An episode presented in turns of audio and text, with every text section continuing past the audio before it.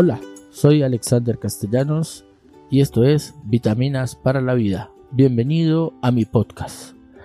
En el episodio pasado empezamos a hablar y a reflexionar sobre las vitaminas para la generosidad y recibíamos una invitación de ver qué tan generosos podemos llegar a ser con las demás personas que están a nuestro lado. El episodio de hoy nos quiere dejar una enseñanza muy importante y nos quiere dejar una enseñanza muy especial y lo hemos llamado donando sangre. Hace muchos años, cuando trabajaba como voluntario en un hospital de Stanford, conocí a una niñita llamada Liz. Ella sufría de una extraña enfermedad.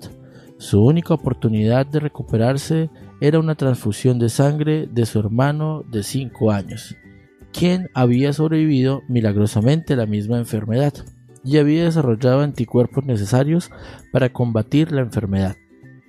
El doctor explicó la situación al hermano de la niña y le preguntó que si estaría dispuesto a dar su sangre para su hermana. Yo lo vi dudar por un solo momento antes de tomar un gran suspiro y decir, sí, yo lo haré, si eso salva a Liz. Mientras la transfusión continuaba, él estaba acostado en una cama al lado de la de su hermana y sonriente mientras nosotros lo asistíamos a él y a su hermana, viendo a su hermana retornar el color a las mejillas. Entonces la cara del niño se puso pálida y su sonrisa desapareció. Él miró al doctor y le preguntó con voz temblorosa ¿A qué horas empezaré a morirme? Siendo solo un niño, no había comprendido al doctor él pensaba que le daría toda su sangre a su hermana y aún así estuvo dispuesto a dársela. Da todo por quien amas y cuida a tu familia. Este episodio de hoy nos deja una gran enseñanza a cada uno de nosotros. Nos enseña que es muy importante cuidar y valorar a quienes amamos, familiares, amigos, padres, hermanos, tíos, la pareja, en fin, todas y cada una de las personas que nos rodean son importantes.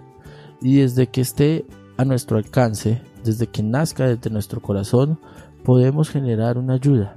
Y podemos ayudar de muchas formas y de muchas maneras, no solo con dinero o no solo con cosas materiales. También se puede ayudar escuchando, abrazando o simplemente siendo compañía de alguien. Esto es Vitaminas para la Vida.